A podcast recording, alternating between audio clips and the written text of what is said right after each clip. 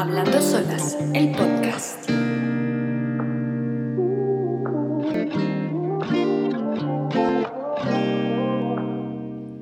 Hola, hola, te doy la bienvenida a Hablando Solas, el podcast. Mi nombre es Gabriela Delgado y soy la fundadora de Hablando Solas. Que si esta es la primera vez que escuchas sobre nosotras, te cuento que somos una fundación que ayuda a personas con trastornos de la conducta alimentaria a través de terapia psicológica, psiquiátrica y apoyo nutricional. Puedes encontrarnos en Instagram como arroba hablando solas o visitar nuestra página web www.hablandosolas.com. En el episodio de hoy tenemos a una invitada súper especial. Ella es María José Jaramillo Aragón, de 25 años, coach de bienestar, nutrición y salud mental, y quien se dedica en su proyecto Encuentra tu balance a ayudar a las personas para sanar su relación con ellas mismas y sobre todo con la alimentación. Un espacio en donde la restricción y los estereotipos no son bienvenidos. María José es recuperada de anorexia nerviosa. Hola Majo, bienvenida a Hablando Solas el podcast. Hola, qué felicidad, qué felicidad poder estar aquí con ustedes y compartir este ratico eh, hablando bien, bien sabrosito. No, Majo, la felicidad es mutua. Con Majo les contamos que llevamos planeando esto hace mucho tiempo. Hace mucho. Pero pues, hace demasiado y por fin se dio la oportunidad. Total y, las redes sociales a uno lo unen con las personas indicadas. Creo que esa es como la enseñanza un poco de, este episodio porque pues nada, em, tengo pues mucho agradecimiento de que con la cuenta y, las personas que van llegando, me pucha, uno se cruza con personas que tienen historias maravillosas, impresionantes. Increíble, sí. Y pues Majo, Majo es una de esas, así que de verdad, Majo, muchas gracias por darnos este espacio y por permitirnos eh, escuchar tu historia.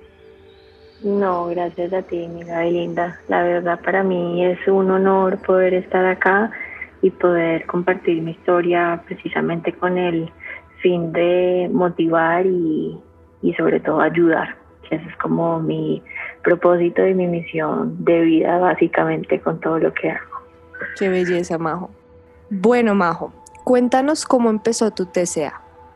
Mi TCA empezó en el año, yo creo que en toda mi adolescencia, como desde los 15 años, empezó como mi autodestrucción conmigo misma. Eh, se presentaban diferentes formas, por ejemplo, como en rebeldía, en que me iba pésimo en el colegio, en que era una caspa, por así decirlo.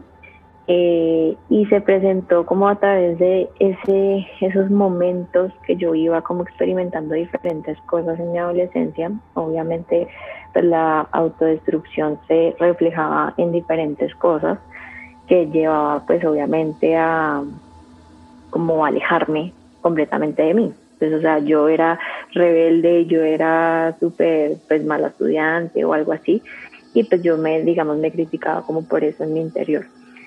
Eh, también tuve como una, una adolescencia muy, muy solitaria, por así decirlo. Eh, me sentía totalmente como vacía conmigo, como con mi vida social, por así decirlo. Pensaba que era como de raticos y ya. Y pues efectivamente como que así empezó como todo el cuento y ya como que mi TCA se empezó a desarrollar por ahí mis que 18 años aproximadamente que ya empecé a, a, relacionar pues mi, mi, autodestrucción con la forma de, pues de, alimentarme, de ejercitarme y demás. Y empezó a mis 18 años en un momento que, mm, que fue algo muy, muy chistoso, pues lo digo en este momento chistoso, porque yo decía, ahorita pues lo digo como como, como en forma graciosa porque me llevó como a conocer una parte de mí que obviamente yo no conocía y empecé a, a ver como diferentes máscaras que me empecé a poner encima y, digo porque gracioso, porque yo misma me reía como de esas máscaras que yo me ponía encima, pero no, no hacía como que nada al respecto. Simplemente seguía poniéndomelas y seguía, pues, digamos, creando una perfección, un mundo perfecto que yo creía, pues, que era lo ideal. Eh, mi obsesión con el ejercicio empezó también en ese año. Fue el año que fue como el boom del CrossFit que llegó a Colombia y todo el mundo tenía que estar en CrossFit o si no, pues uno no era nadie, básicamente. Sí, total. Y, y, y, empecé como a meterme en ese mundo y sobre todo, digamos, cuando entré a 11, entonces que tenía que estar regia, que ya era para el prom, que ya era para la excursión, que ya no sé qué vainas, en fin, tenía que estar en CrossFit simplemente. Eh, digamos, oculté muchísimas emociones y muchísimas cosas de mí cuando hacía ejercicio. Eh, era como mi refugio, por así decirlo, porque digamos en mi casa ni en el colegio como que estaba conforme conmigo misma y pues haciendo ejercicio pues como que botaba todo eso que me hacía como, entre comillas, liberar como lo que estaba sintiendo. Y efectivamente no era así, sino que estaba llenando pues un demonio que que me llevó, me arrastró, por así decirlo, eh, muchos años. Entonces empecé con la obsesión del ejercicio. Eh, yo básicamente hacía ejercicio y al final del ejercicio me, me pesaba. Una vez pues el dueño del gimnasio, que le agradezco en este momento por haberme dicho como, hey, algo está pasando en ti, no vamos a dejarte volver al gimnasio obviamente yo ese momento se me acabó el mundo, se me acabó la vida, bueno, de todo, yo decía, por Dios, ¿qué voy a hacer? ¿Qué voy a entrenar?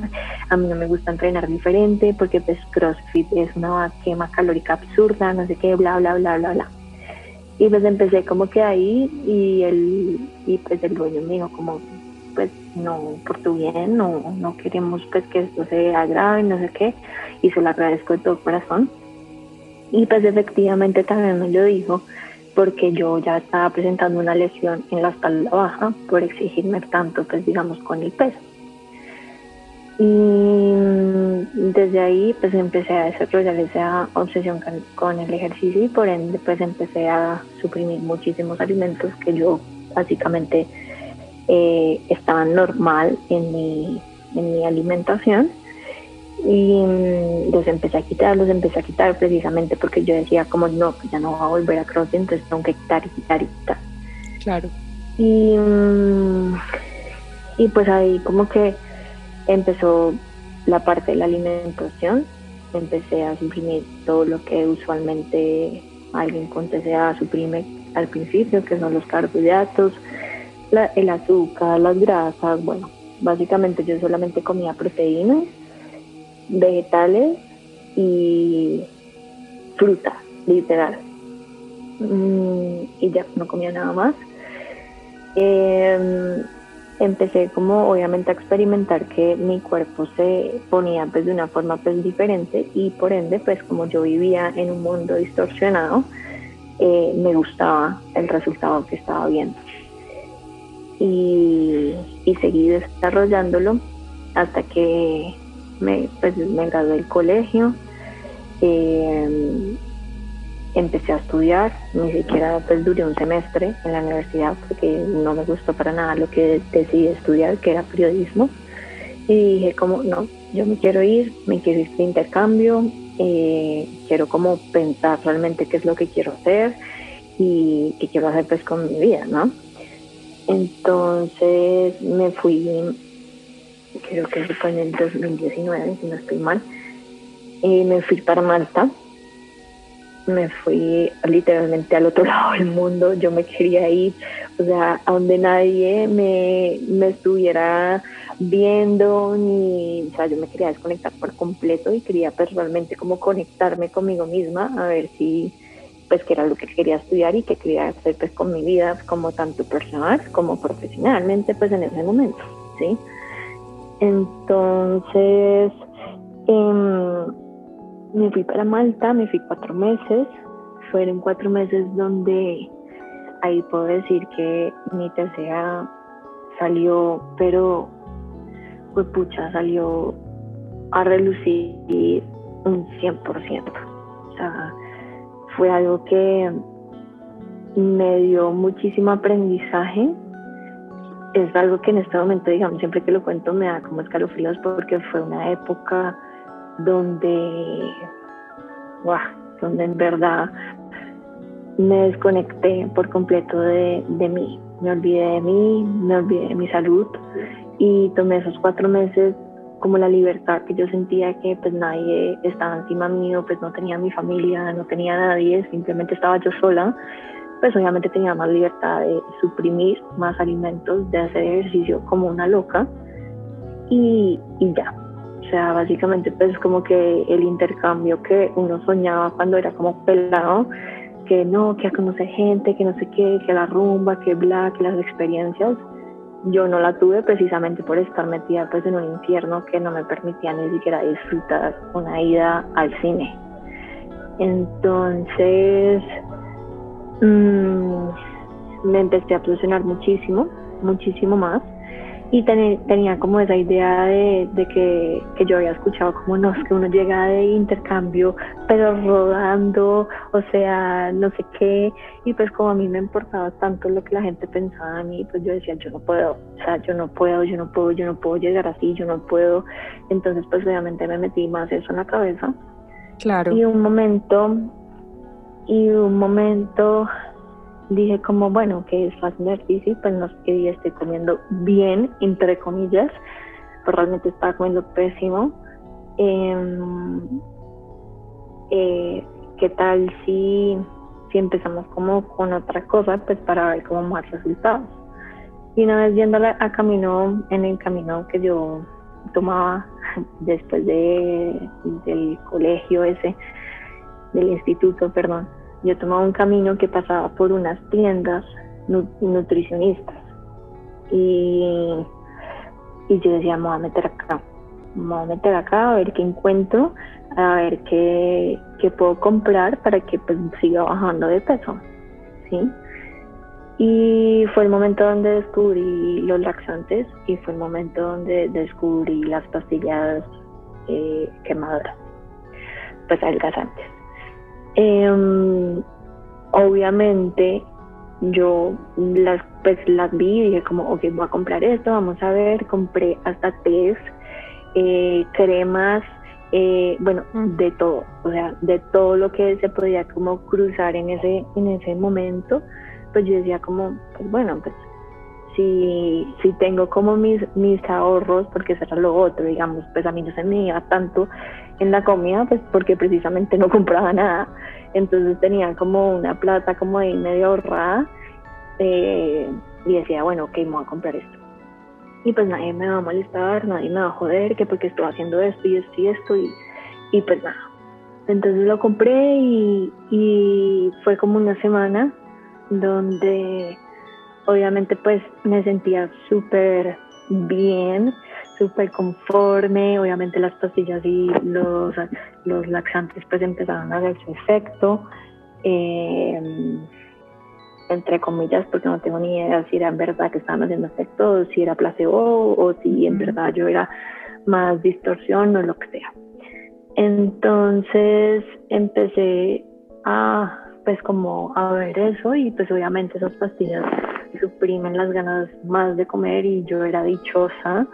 Em, y empecé pues otra vez con, no, otra vez no, seguí haciendo ejercicio con la, el déficit calórico que yo tenía mal y, y ahí fue donde me surgió mi segunda lesión que fue en la rodilla derecha. Yo hacía spinning como una loca, yo nunca en la vida me había montado una berraca bicicleta de esas y, y yo decía, no, pues tengo que, que hacer día, tengo que hacer esto. O sea, entonces yo hacía spinning como una loca y, y me montaba ahí, pues obviamente como me exigía tanto y como mi cuerpo no tenía los nutrientes necesarios, pues obviamente mi, mis articulaciones no pudieron más y también mis ligamentos y eso de la rodilla, pues me lesioné. No me importó y yo seguía. O sea, yo como que me olvidaba del dolor y yo seguía. Y, bueno, seguía en ese cuento.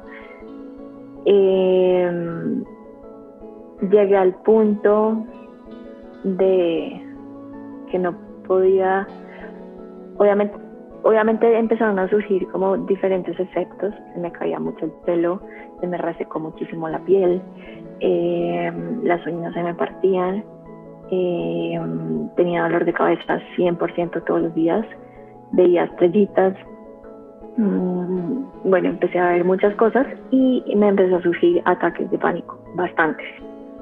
Como que yo no podía estar tranquila como de salir a la calle porque yo pensaba que alguien me iba a decir como no estás de gorda, ¿sí? Entonces, eh, empecé pues, a experimentar como esas cosas. Obviamente tenía frío todo el tiempo, todo, todo el tiempo yo vivía congelada. Eh, comía a la velocidad, pero de una tortuga, porque me cansaba masticar. O sea, me, me daba, o sea, me, me costaba muchísimo, me daba una, o sea, como que en verdad me daba mucho cansancio a masticar y comía como, me demoraba comiendo como dos horas, una hora y era impresionante, o sea, impresionante. Y lo más fuerte fue que obviamente pues la ropa ya no me quedaba, la ropa que yo había pues, llevado de, pues, desde Colombia y todo eso, los jeans me quedaron, pues, me empezaron a quedar súper sueltos, no me quedaba. Y, em, y pues yo dichosa, yo dichosa, se me empezaron pues como a, a marcar pues las, las ojeras que hoy en día pues todavía las tengo y, y las amo con todo mi ser porque pues allá hacen parte de mí entonces las, las empecé a ver con ojos de amor.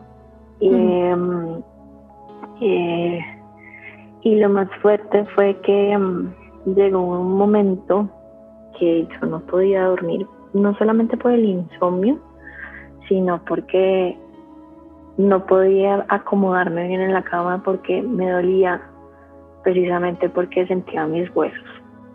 O sea, sentía como el, el dolor y sentía como la presión de que si me acuesto a un lado, entonces siento los huesos de mi cadera y no me puedo dormir porque me duele mucho. Entonces me tocaba como ponerme muchas almohadas alrededor o lo que encontrara para pues, apoyarme en ellas y para que no se me no, no me doliera el cuerpo, ¿sí? Muy, muy fuerte, muy fuerte. Sí, fue algo que esto yo no lo había hablado nunca y, y de pensarlo es, es, o sea, es algo que, que me parte el alma, sí, me, me da muchos escalofríos. Eh, y yo pues me volteaba y pues sentía los huesos y yo decía, pero ¿qué es esto? Y bueno, me para atención. Y también llega el punto de que cuando uno ponía, pues uno pone usualmente como los codos así en la mesa, como que para uno pensar o para uno, no sé, cuando está escribiendo o lo que sea. Tampoco lo podía hacer porque sentía el codo que literalmente se me iba a romper. O sea, literalmente sentía como un dolor impresionante porque pues era básicamente el hueso ahí en la mesa. Oh, Dios. Pues apoyándose en la mesa. Em, y, y pues obviamente me empezaron a salir como pues morados como de esas, de esas, de esas cosas. Eh, morados que me duraron mucho, mucho tiempo. No se me sanaban, no se me sanaban y cada día pues como que me salían más.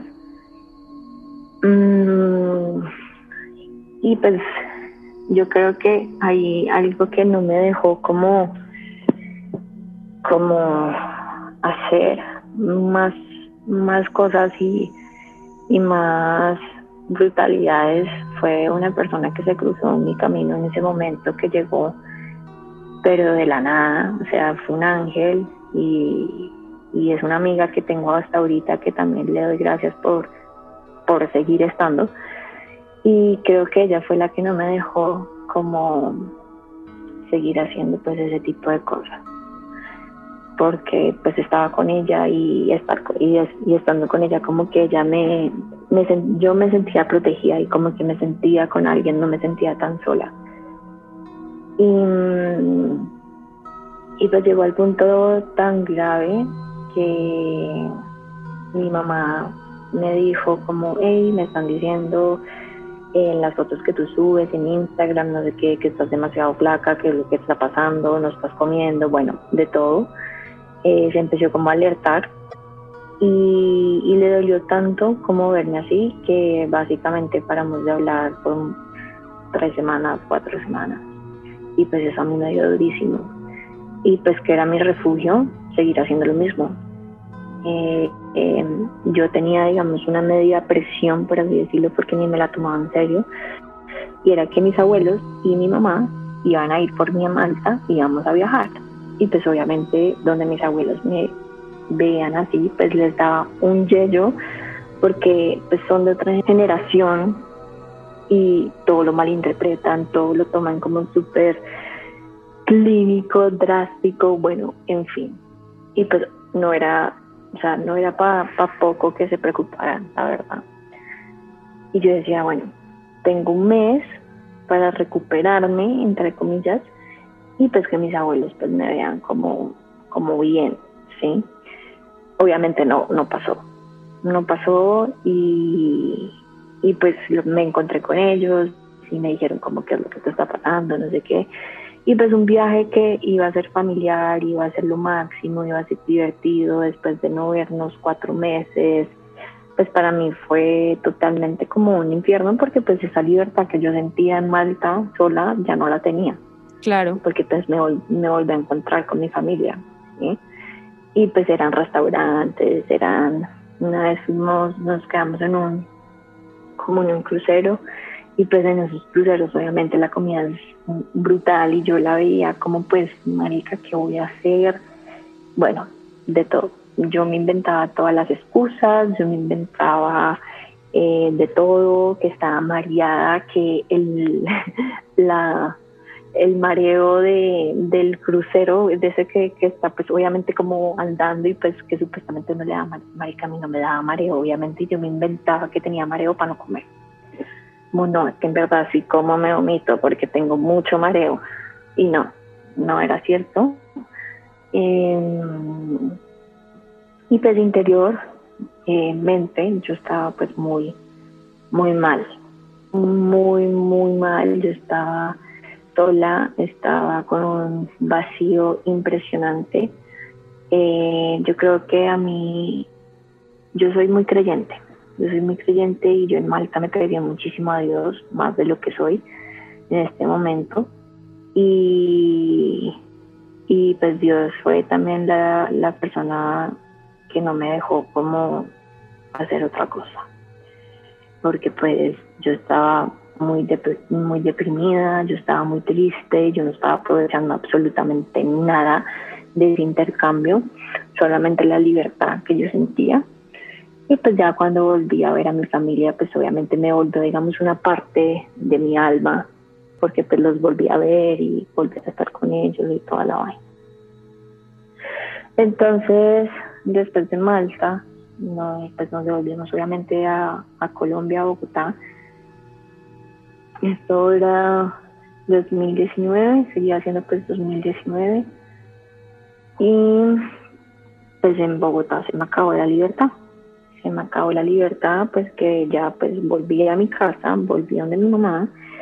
Eh, mi mamá pues obviamente empezó a, notar muchos cambios diferentes en mí, en mi alimentación, en mi, corpo, mi comportamiento, no solamente digamos con la comida, sino con, eh, con la comida y el ejercicio, sino también con mi estado de ánimo, eh, todo me irritaba, todo me ponía súper estresante, todo me ponía histérica, nadie me podía hablar porque era algo como si me estuvieran pero gritando y yo no me soportaba, eh, bueno, de todo. Entonces pues me dijo como algo está mal, tenemos que hacer algo. Obviamente la solución de mi mamá fue como tienes que ir a un nutricionista, no sé qué, bla, bla, bla.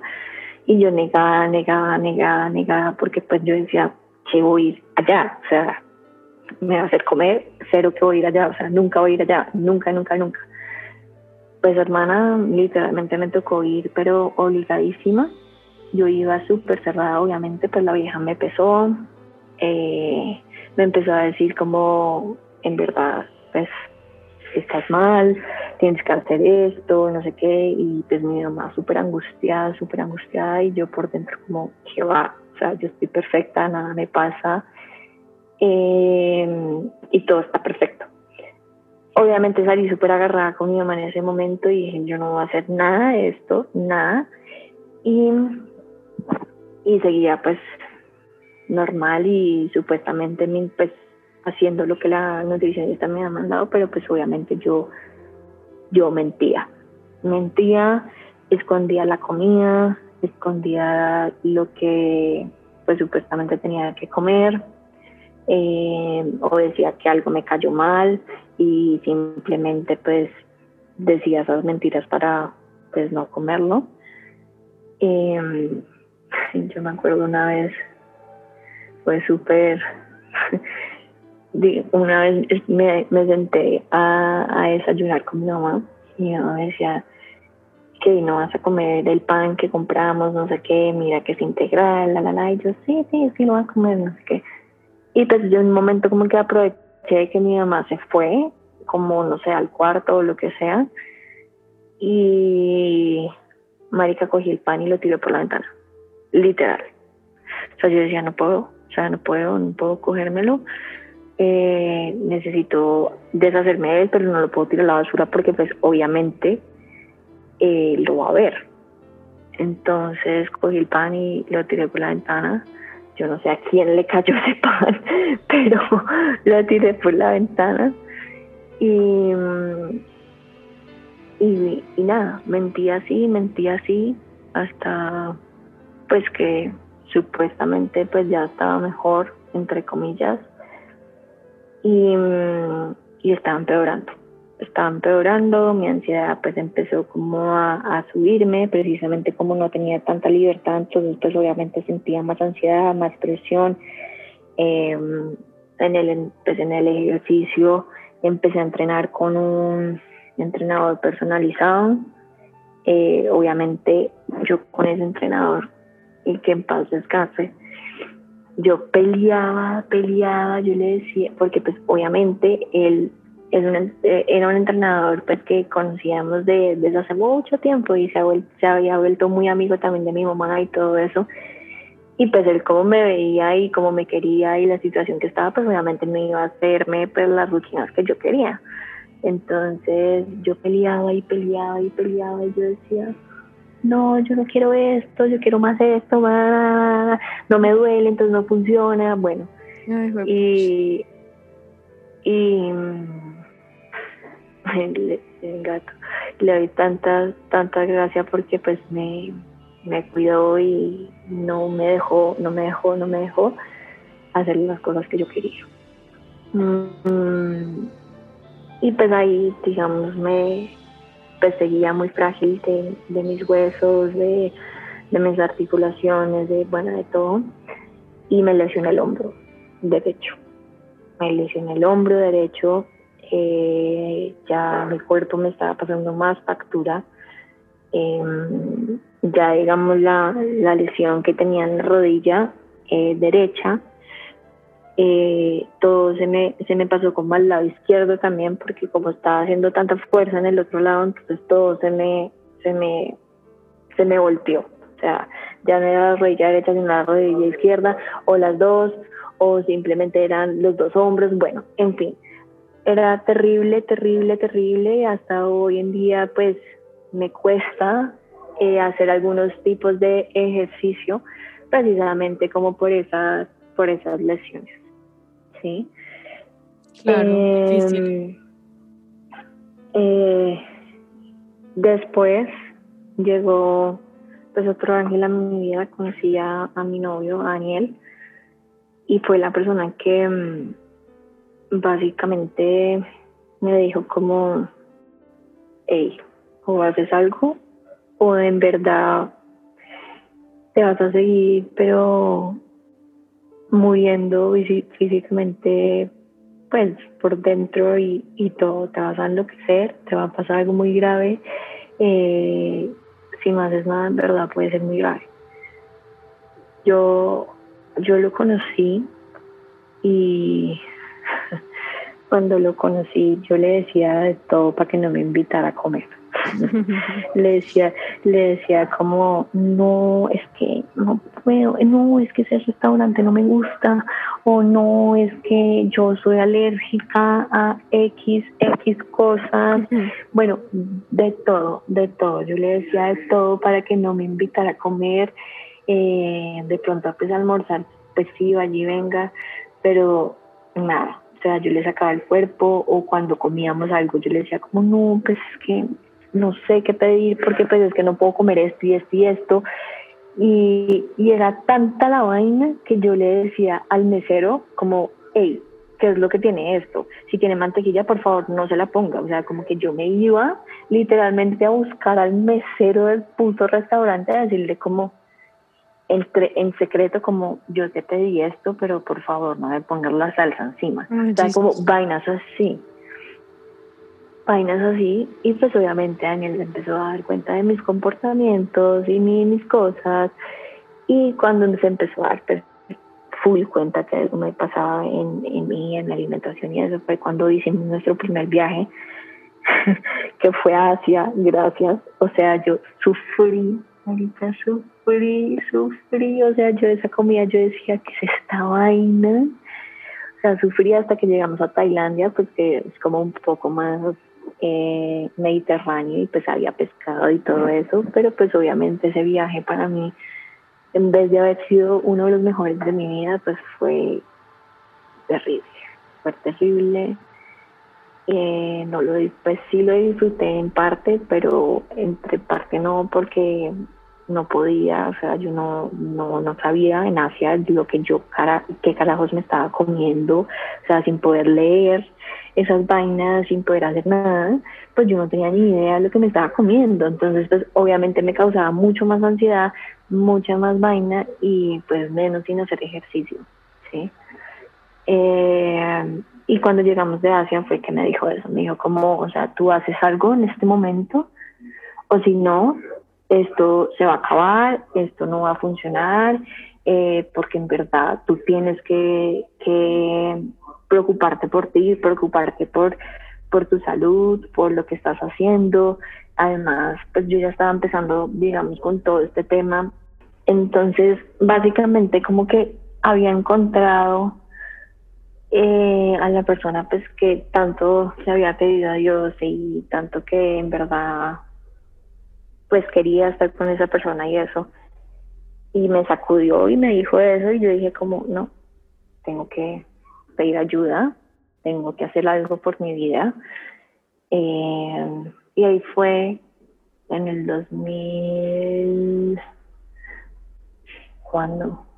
Marica, no me acuerdo ya, pero fue hace cuatro años, cuatro, tres, sí, por ahí, que dije como necesito ayuda y, y, y ahí fue donde me puse como ese chaleco como de valiente y dejé un poco al lado muchas cosas y dije, Nica, no, necesito ayuda. Y fue ahí donde hice mi primer como approach, acercamiento a, a mi psicóloga de ese momento actual. Y, y fue donde inició mi proceso de, de recuperación. Fue un proceso que no fue absolutamente nada fácil, un proceso que fue pucha y el demonio muchas veces y me tocó enfrentarme a él muchas veces, muchas, muchas, muchas veces. Em, vi, vi muchas, empecé a encontrar muchas cosas mías que había abandonado y que realmente me hacían dar cuenta que estaba fallando algo en mí y que estaba por completo perdida y estaba desconectada y no estaba en un mundo que yo creía que era perfecto, sino estaba en un mundo que,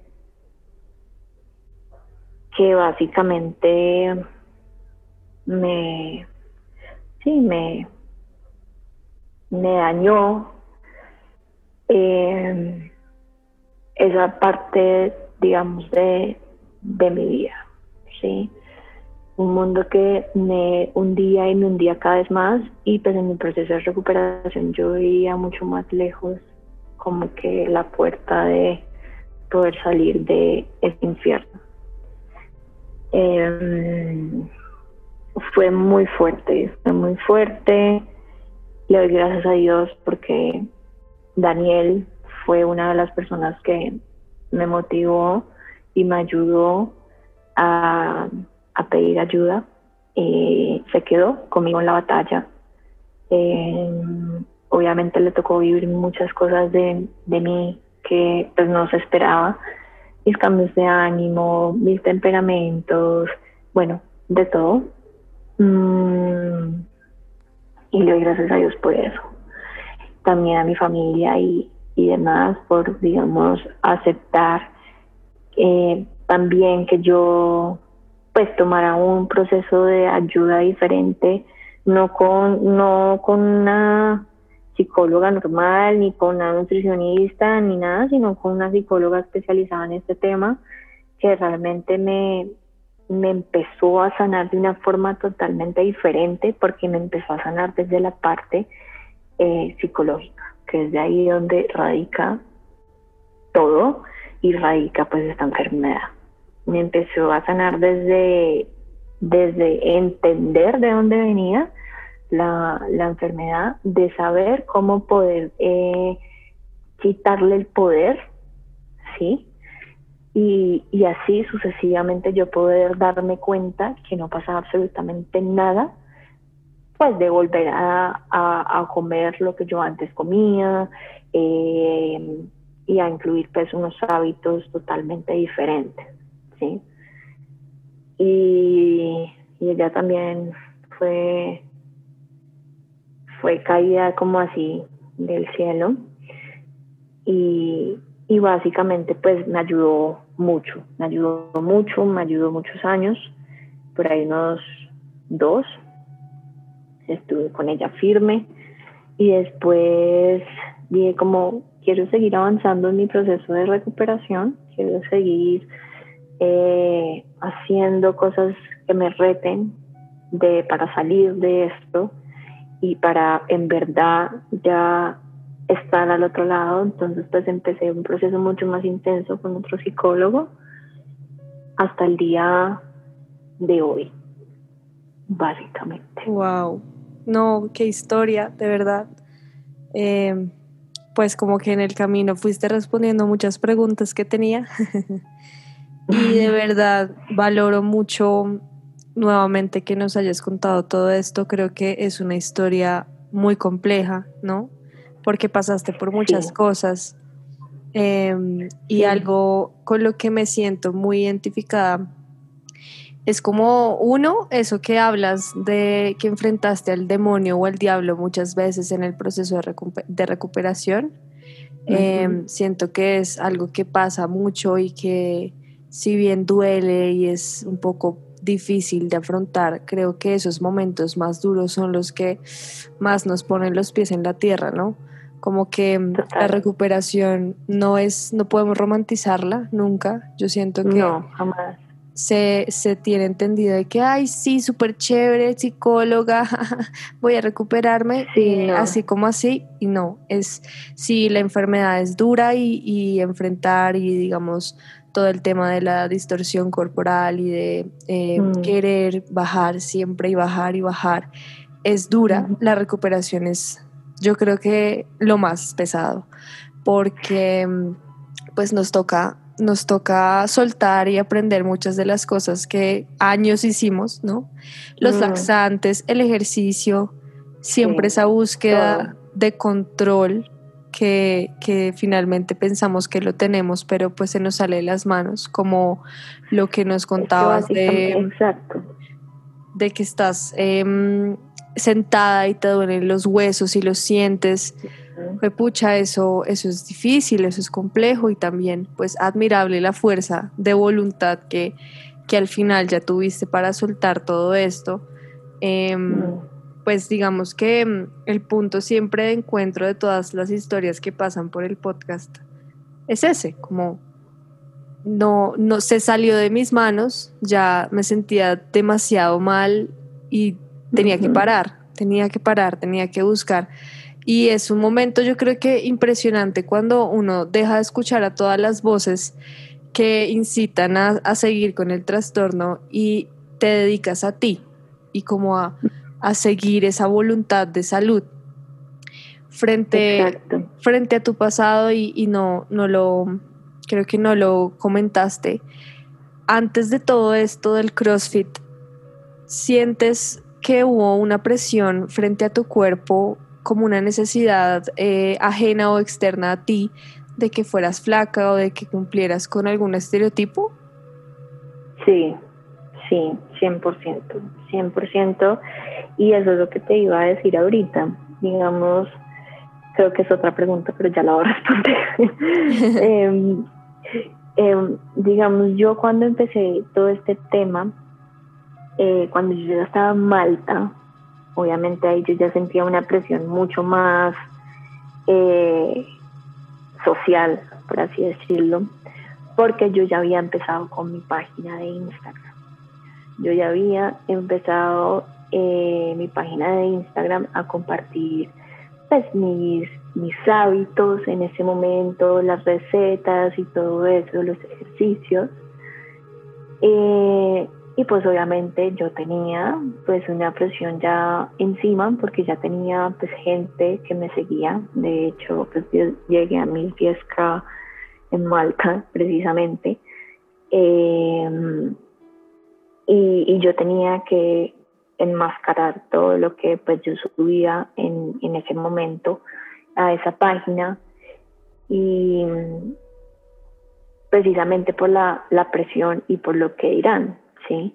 Eh, yo no sabía, pues, obviamente, lo que me comía actualmente, sino yo buscaba pues alguna receta y la subía y, ya. Algunas veces yo, ah, de hecho, yo dejé precisamente de, de subir como rutinas porque ya la gente me estaba diciendo como, hermana, estás muy flaca o sea, en verdad estás muy flaca y pues yo eso a mí me daba como un terror, yo decía, no, marica, estás haciendo esto, o sea, como que no, no puedo, no puedo. Y es en ese momento, esa página no era mi trabajo, era como un hobby porque pues yo ni siquiera sabía qué estudiar, ¿sí? Entonces yo decía como no, no puedo y borré y borré y borré, ta, ta, ta. Y, y, obviamente empecé a sentir más la presión cuando llegué a Colombia, porque ya en Colombia eh, decidí pues qué era lo que quería estudiar. Eh, me metí al campo de, la nutrición, al campo del ejercicio. Eh, empecé a experimentar eso y dije, ¿cómo quiero ayudar a las personas? pues a construir un estilo de vida saludable, pero yo me tenía, o sea, primero me enfocaba a ayudar a las personas, pero no me ayudaba a mí. Entonces yo empecé a estudiar todo esto y, y qué, y pues obviamente mientras más estudiaba de este tema, pues más como que me empapaba de información para yo, ya sea, cogerla para ayudar, que esa fue pues obviamente como los inicios de, de, mi, trabajo, que empecé a dar las asesorías y pues muy responsablemente las empecé pues a, a dar. Y pues obviamente esa información yo la cogía para mí, como para en algún momento si quería como escabullirme en ella o seguir haciéndome daño, ¿sí? Eh, ahí, desde que empezó mi trabajo, la presión social pues obviamente empezó a seguir muchísimo más, porque mi página empezó a crecer más, mi trabajo empezó a crecer más. Eh, yo siempre eh, he tenido la misión de vida de ayudar, ayudar, ayudar, no sabía qué, pero cuando descubrí lo que quería era ayudar a las personas pues a, a, estar bien, ¿sí? A tener un estilo de vida eh, lleno de bienestar y lleno de, de, pues de vida, ¿sí? Entonces yo empecé a, a estudiar más de este tema y empecé a ejercer más, digamos, el, en mi trabajo. Y pues muy responsablemente yo lo hacía con mi, con todo mi conocimiento, con todo lo que las personas pues necesitaban y demás, pero más eh, me olvidaba de mí, más me olvidaba de mí porque tenía ese objetivo de ayudar y, y me olvidé de mí por completo. Y ahí fue, digamos, también un, un choque muy grande porque empecé a, a recibir mensajes, yo digo que son ángeles, que son llamados de Dios, y empecé a recibir mensajes de peladas como de mi edad o incluso más, más chiquitas en ese momento, eh, que necesitaban ayuda porque tenían un trastorno de alimentación, que no sabían qué hacer, que por favor, por favor las ayudara y, y que por favor les, les hiciera pues algo nutricional o lo que sea, pero que por favor las ayudara. No fue un mensaje, sino fueron por ahí como cinco. Obviamente no al tiempo, no al tiempo, pero muy dispersos. Y yo dije como, pues obviamente al principio pues yo no le ponía atención y pues yo le decía a la persona con todo el amor del mundo pues que yo no la podía ayudar porque pues yo no era la persona adecuada. Eh, pero ya después cuando acepté pedir ayuda, dije, marica, Dios es maravilloso, Dios me mandó muchas señales y hoy en día digo que esas señales eh, pues en mi proceso de recuperación dije como fue madre, o sea, yo necesito salir de esto, necesito recuperarme, necesito hacerlo sí por mí y demás, pero también necesito salir de esto para poder ayudar a esas personas que me escribieron y ayudar a todas las personas que están sufriendo por algo así similar. Y eso fue mi motivación por mucho tiempo y sigue siendo mi motivación y por eso cuento así mi historia sin, sin máscaras, eh, siendo totalmente real, porque es con la intención de ayudar y con la intención de motivar, a pedir ayuda, ¿sí? Y, y pues en mi proceso de recuperación yo solamente me acordaba de esos mensajes y yo decía, no, no puedo mirar atrás, o sea, no puedo, no puedo echar para atrás, porque tengo mucha gente básicamente como esperando a que las ayude, literal. Y, y pues obviamente no solamente fue como esa mi motivación principal, pero pues fue mi salud, obviamente fue mi salud y si yo quería ayudar a muchas personas necesitaba salud, necesitaba salud, necesitaba encuentro conmigo, necesitaba estar bien, y necesitaba estar en paz con mi salud mental y conmigo mismo. Y, y pues básicamente fue, fue eso como el boost de todo mi proceso de recuperación hasta el día de hoy. Eh, hay momentos que la presión social es inmensa, inmensa, inmensa y más cuando uno está metido en el medio, eh, que es Instagram todo es distorsionado. Así es. Todo es algo que es mentira. Y, y todo, toda más ansiedad, toda más a, a que las personas pues puedan llegar a un trastorno de alimentación o puedan llegar a un tipo de ansiedad, un tipo de depresión. Y, hijo de pucha, algunas veces me cuesta, me cuesta y yo digo, no quiero más, me quiero salir de, esta, de este mundo. Em, obviamente en ese momento de recuperación mi trabajo fue un arma de doble filo porque yo estaba eh, tirándole la contraria, enseñando diferente a toda la industria de la dieta, eh, enfocándome en lo que en base a mi experiencia, ayudando, enfocándome a em, desmentir muchas cosas de la dieta con todos mis estudios, con mis experiencias, a incluir la salud mental y demás. Y después yo veía muchas cosas que contradecían y me hacían dar como ese impulso de echar para atrás y echar para atrás y echar para atrás. Y yo decía, Dios santo, no, no estoy tranquila, o sea, no estoy tranquila, eh, siento que no avanzo precisamente como por esto. Eh, cuando yo empecé a cambiar toda la metodología en mi página y cuando empecé a hablar de todos estos temas de, de pues de desmentir y de básicamente mandar a la shit las dietas y toda la industria de ellas y, y todo lo que gira en torno a eso y la presión que causa eso con los estereotipos, hubo muchas personas que lastimosamente eh, me dejaron de seguir o no quisieron como continuar con las asesorías porque lastimosamente, otra vez digo, vivimos en un mundo tan superficial, tan material, tan estereotipado, que cuando uno pues habla de, de, este tipo de cosas y el daño que causan las dietas y el daño que hay detrás y bueno, toda esta vaina, pues a la gente no le gusta. A la gente que le va a gustar que uno le diga como, hey, la dieta que estás haciendo no te va a funcionar. En una semana o dos semanas te va a dar efecto rebote o te va a empeorar o bueno, lo que sea. A la gente no le gusta, la gente está mentalizada a un vocabulario de, dieta. Así es. A un vocabulario de restricción, a un vocabulario de perfección. Sobre todo. A un vocabulario de perfección que por eso empieza todo. Por eso empieza absolutamente todo la presión de las redes sociales.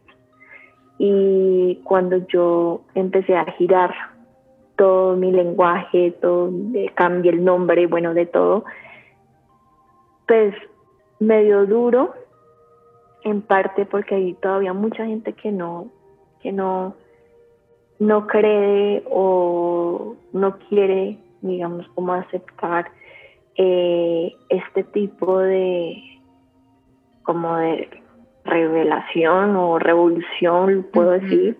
Sí. Em, porque precisamente hay muchísimas más personas y muchísimas más eh, vainas en las redes sociales pues que comercializan lo contrario. No, y ese es el camino fácil. Y, y salen muchas veces como, ay, estás promoviendo la obesidad. y es como, a ver, señores y señoras. Oye, me parece muy lindo ese camino, ¿no? O sea, empezando porque em, sin, sin ninguna duda tú estabas en el pico del TCA y así decidiste hacer contenido. Y, y pues mm. bueno, es como una reflexión de, de, lo que vemos, no es como parece, ¿no? Y es algo que, fue pucha, 2021 y tenemos que recordarlo todos los días de esa influencer o creadora de contenido que publica su rutina o su dieta, pucha, no sabemos cómo está por dentro. Entonces es, ok, sí, tiene un cuerpazo o pues se ve eh, una persona sana, pero no podemos decir que sí porque no sabemos lo que está dentro. Y me parece espectacular que el público tuyo también te dio esa fuerza para salir adelante, eh, en vez de hundirte más. Yo creo que esa es como la, la reflexión. Obviamente, obviamente mm, me costó porque pues como vi como tanta gente yéndose, yo decía, bueno, las personas que se quedaron se quedaron porque eh, me quieren ayudar y me quieren motivar y me quieren apoyar y les agradezco infinito y la comunidad que he construido hoy en día es divina y las personas que yo he podido ayudar con medio de mis asesorías, poderles ayudar a cambiar ese chip ha sido increíble y ha sido una herramienta que todos los días me motiva más y es algo que, mm, que debemos tener cuidado cuando empezamos a explorar contenido en las redes sociales, cuando empezamos a ver ese tipo de cosas, porque hay mucha, mucha, pero mucha, mucha información errónea, mucha información que se puede malinterpretar, mm. mucha información que, que puede que digas que te hace bien, pero por dentro sabes que te destruye porque te estás comparando con X persona. Hay muchas, muchas cosas que nos alejan, nos alejan y nos intoxican. Y sí, las redes sociales pueden tener su parte positiva, sí, lo tienen y ayudan a impulsar el trabajo y a impulsar la marca y bueno, en fin. Pero también tienen muchas más cosas negativas. Totalmente.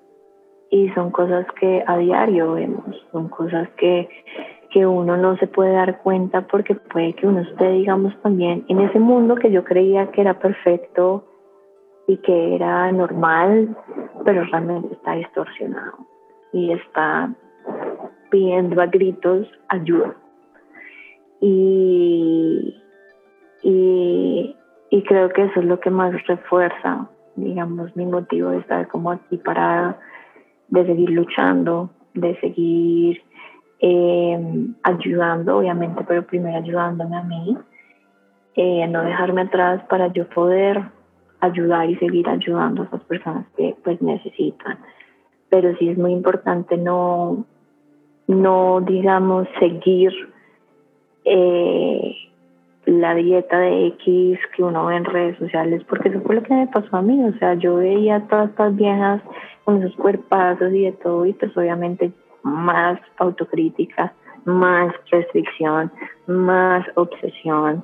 Hmm. Eh, de todo y eso es lo que pasa. Uno, por más que uno quiera ser la otra persona, suena durísimo, uno no va a poder ser la otra persona porque cada persona es diferente. Exacto. Cada persona tiene un cuerpo diferente, cada persona tiene eh, rasgos y genéticas y de todo diferente y uno nunca, nunca va a poder llegar a ser esa persona que tanto uno admira, entre comillas, y desea ser o tener. El cuerpo pues de esa X modelo o lo que sea.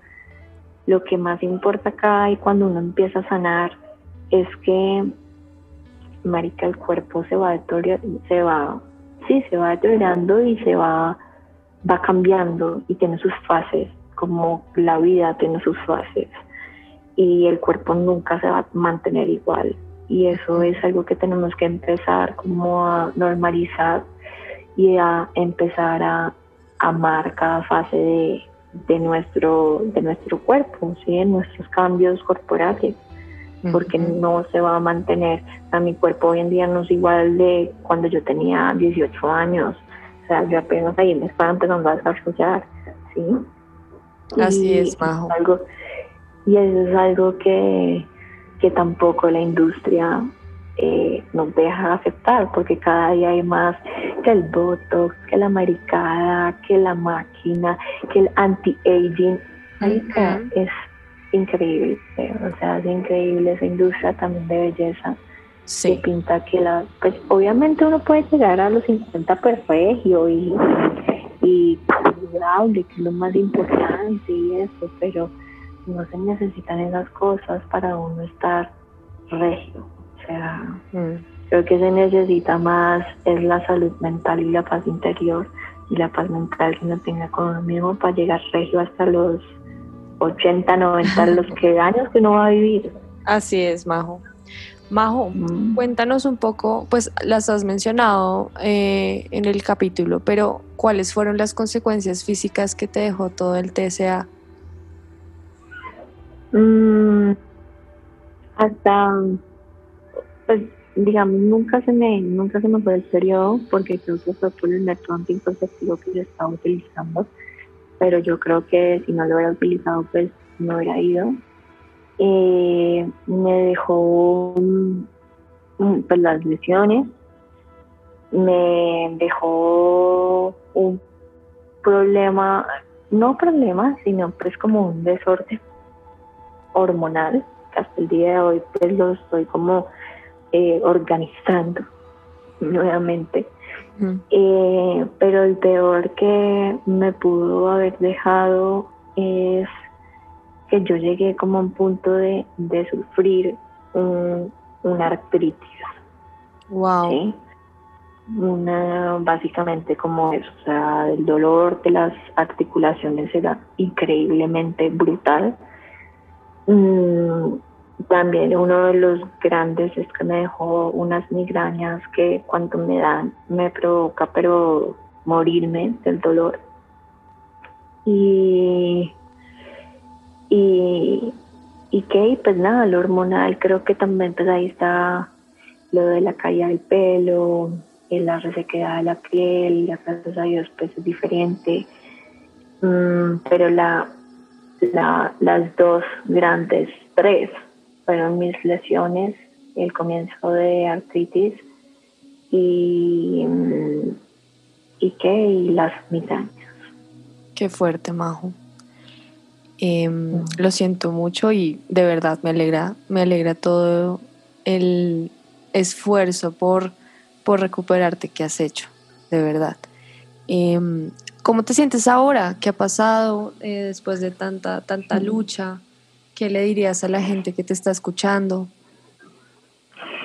Creo que ha sido, o sea, en este momento yo soy una persona, pues sí, claramente, pues muy diferente a la de cuatro años. Tengo mucha, muchísima más paz interior y mental.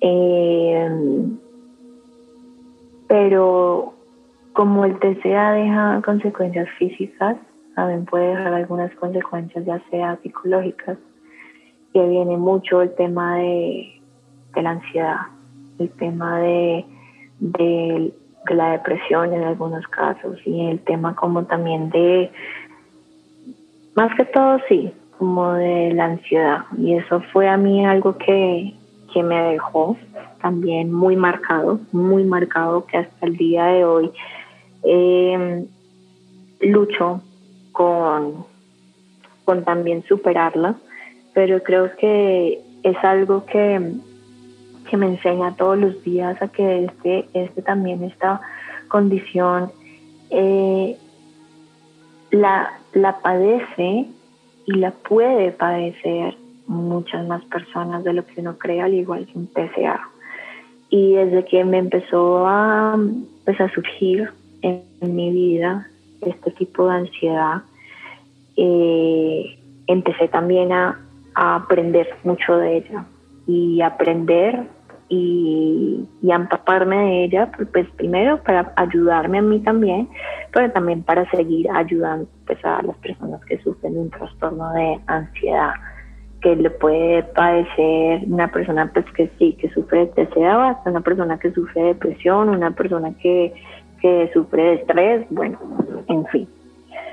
Y, mm, y ahí empezó, digamos, todo el tema de también de yo empezar a estudiar el tema de la salud mental, porque dije, ok, esto es un tema que también me interesa, es un tema que está muy necesitado por la gente, es un tema que la gente necesita entender que la salud mental es igual de prioritaria que la salud integral.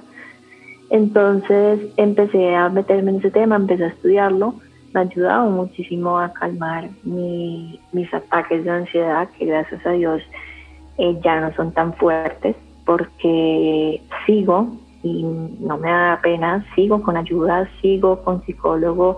Eh, yo creo que el psicólogo debe estar incluido en la vida de uno así como un médico normal, un médico general. O sea, yo creo que le deben a uno decir como, ok, va a chequeo general, pero también vaya al psicólogo, hermano, a ver qué tal está su salud mental. O sea, yo creo que eso debe ser una prioridad infinita y más ahora. Totalmente. Más ahora. sí. Muchísimo más ahora. Entonces, eh, pues mis ataques de ansiedad pues han sido algo que, que uff, en verdad cada vez que los tengo aprendo de ellos y, no me trato de obviamente no caer en ellos y no recaer eh, en lo que puede ser un pues otra vez algo de mi trastorno de alimentación.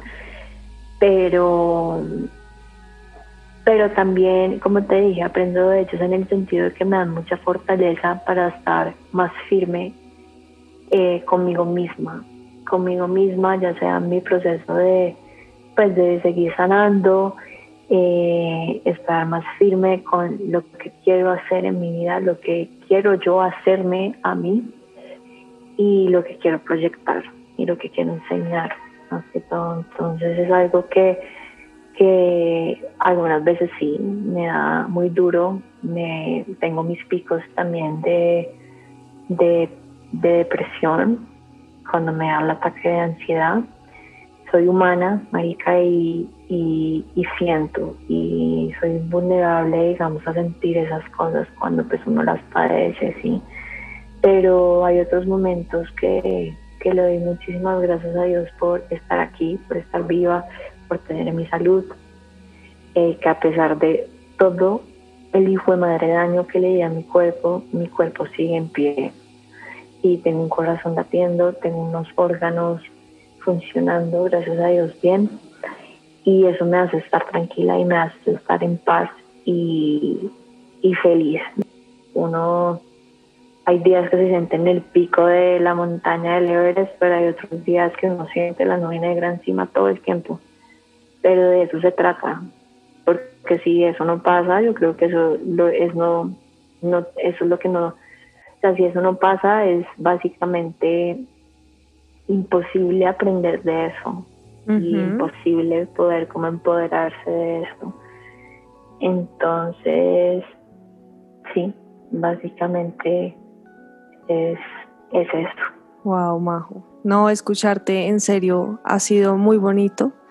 Em, me encanta, de verdad, me encanta que, que seas tan sensible y tan honesta con el tema, porque muy pocas creadoras de contenido lo enfocan en lo que, en lo que tú em, haces y sobre todo como con esa realidad. O sea, em, todos los días, y creo que hablamos de eso la semana pasada, surge contenido basura que la gente consume de una manera tan irresponsable y que las creadoras hacen de manera tan irresponsable, pues si bien desde su, no sé, desde su ingenuidad, como, ay, no importa si yo le digo a la gente que, que ser fit es no comer por fuera, mm, eh, pero la gente que ve eso, pues no lo va a tomar tan así.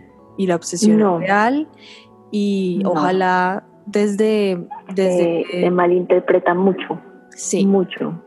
Y ojalá... Y hay que tener por eso mucho cuidado, digamos, yo, pues que sí creo contenido y eso, tú no sabes lo que yo me demoro en estudiar el contenido que yo voy a subir, cada palabra que voy a decir, porque marica, yo lo he vivido, o sea, yo yo malinterpretaba cada cosa que esas personas que yo seguía me pues decían, o cada momento que ellos publicaban yo lo malinterpretaba, o cada cosa, eh, no sé, yo malinterpretaba todo. Y yo en este momento digo como, yo lo he vivido, o sea, yo sé y tengo que ser muy responsable con qué vocabulario lo utilizo, qué cosas digo, porque afuera hay mucha más gente pasando por ya sea un trastorno de alimentación o cualquier otro trastorno mental que pueda malinterpretar la información. Y uno es responsable de eso, uno es muy responsable de eso y uno por eso tiene que tener mucho cuidado. Totalmente. Y, nada, o sea, yo creo que parte de, de, si ustedes siguen a Majo, que la encuentran en Instagram como arroba encuentra tu balance eh, guion bajo, pues em, que consideren que es una persona que tal vez como ustedes, quienes están escuchando esto, también ha pasado por la misma lucha y también tiene una nueva visión de lo que es el balance, ¿no? En la vida. Entonces es como una invitación a que, a que la sigan y que, y que bueno, quizás puede ser también otro referente más de esas mujeres que inspiran y que, y que nada, que tienen algo muy, muy lindo por decir siempre. Majo, muchas gracias por, por estar hoy en el podcast, de verdad. Em, admirable, admirable, admirable todo lo que has vivido. Y bueno, sé que, sé que nada pasa por, por algo así como así, nada es casualidad. Y, que sigas inspirando a todas las mujeres que, que te rodean. No, gracias a ti, bonita, gracias a ti por invitarme, gracias a, a tu labor, tu labor maravillosa que ayuda a cientos de personas y mujeres a, conectarse nuevamente con ellas mismas para así poder recuperarse y darse cuenta que tienen una vida por delante maravillosa por recorrer. Y eso es algo que te admiro y siempre te lo he dicho y siempre te voy a apoyar y, y es una misión que tenemos compartida. Entonces, de verdad, gracias a ti y gracias a todas las, las personas que nos están oyendo. Eh, yo cuento mi historia con mucho amor, con mucha transparencia, precisamente para que así les llegue mucho más al corazón. Y, y sea la persona que nos esté escuchando, Gaby, yo quiero decirles que si están pasando por un proceso de recuperación o que van a empezar un proceso de recuperación, y es que no va a ser fácil, no va a ser fácil, te vas a enfrentar con un demonio que por mucho tiempo creíste que tenías el control de él, pero ahorita pues que te vas a dar cuenta que no es así, eh, van a pasar muchas incomodidades, te va a, incomodar muchas cosas del proceso. Eh, no se trata de mentirles, como dijimos un principio, que va a ser color de rosa cada proceso, no, no lo es. Pero todas esas caídas y todos esos enfrentamientos con ese demonio y todas esas, digamos, eh, piedritas que hay en el, en el proceso de recuperación, valen la pena, oigan, vale absolutamente la pena para uno darse cuenta, eh, primero, el ser tan maravilloso que uno es, que se merece vivir y se merece todo lo bonito y no un infierno, y se merece estar en paz, en paz y se merece poderse liberar de todas esas obsesiones y todo eso que no la deja ser esa persona que ya es. Así es. Y es algo que, que como les dije es muy lineal, no es lineal, perdón, no es lineal, van a tener sus altos y bajos, eh, van a, lo bonito también es que van a encontrarse con ustedes y van a encontrar muchas cosas que no sabían de ustedes, como gustos, como hobbies, porque simplemente los tapaban porque se salían de su zona de confort o de, de su control. Y, y eso es algo muy bonito que motiva a seguir recuperándose y demás. Entonces, de verdad, vale la pena, no dejen de luchar, no dejen de pedir ayuda. Yo y, me imagino que Gaby también con su eh, fundación, eh, ella se recarga de esa ayuda también y yo también me recargo de ayuda, ya sea una vez al mes con mi psicólogo o ya sea con, con lo que yo he aprendido, con lo que yo estudio y lo que sea, pero no paren de pedir ayuda porque realmente el que pide ayuda, perdón, pedir ayuda es de valientes. El que no pide ayuda puede que, no es que sea un cobarde, pero puede que realmente pues esté totalmente vacío por fuera, por dentro, perdón. Y pedir ayuda es de valientes y no te hace un cobarde. ¿sí? Entonces es, es algo que, que realmente sí cuesta, cuesta mucho cuesta mucho pedir ayuda, muchísimo, porque uno no quiere aceptar que uno necesita ayuda. Pero realmente, si uno empieza a disponérselo y a proponerse que uno sí necesita ayuda, oigan, va a ser mucho más fácil, muchísimo más fácil. Y, y aquí está Gaby y aquí estoy yo para ayudarlos en todo lo que necesiten. Y realmente que que cuentan con nuestro apoyo siempre y las entendemos y entendemos cada cosa que les pasa en su proceso porque lo vivimos, lo vivimos y somos como una fotocopia impresa de todo lo que pueda les puede pasar o sentir o lo que sea. Entonces, no, no les dé pena, no, no tengan por qué esconder como esa necesidad de pedir ayuda porque no las va, no les va a hacer ni cobardes, ni nada, nada de lo que ustedes piensan, sino muy valientes. Total, y admirar. Y entonces, pues nada, gracias, gracias nuevamente por oírme, por, por estar acá, gracias por Gaby por la invitación, me encanta, me encanta que por fin ya habíamos podido coordinar esto y que lo habíamos hecho realidad. Entonces, pues nada, me, encanta y, y sí, y hay también si, si quieren que hagamos más cositas juntas para que nos lo dejen saber, qué les gustaría y así seguir a, pues, apoyándonos y apoyándolas a ustedes. Así es, así es. Muchas gracias a ti, Majo, nuevamente. Te mando un abrazo enorme, enorme, enorme y bueno, eh, yo sé que nos seguiremos cruzando. yo sé que sí, hermosa. Bueno. Te mando un abrazo más grande, que Dios te bendiga y que Dios los bendiga a todos, a todos los que nos están oyendo. Igualmente. Gracias a todos, a todas y bueno, nos, nos escuchamos en otro episodio.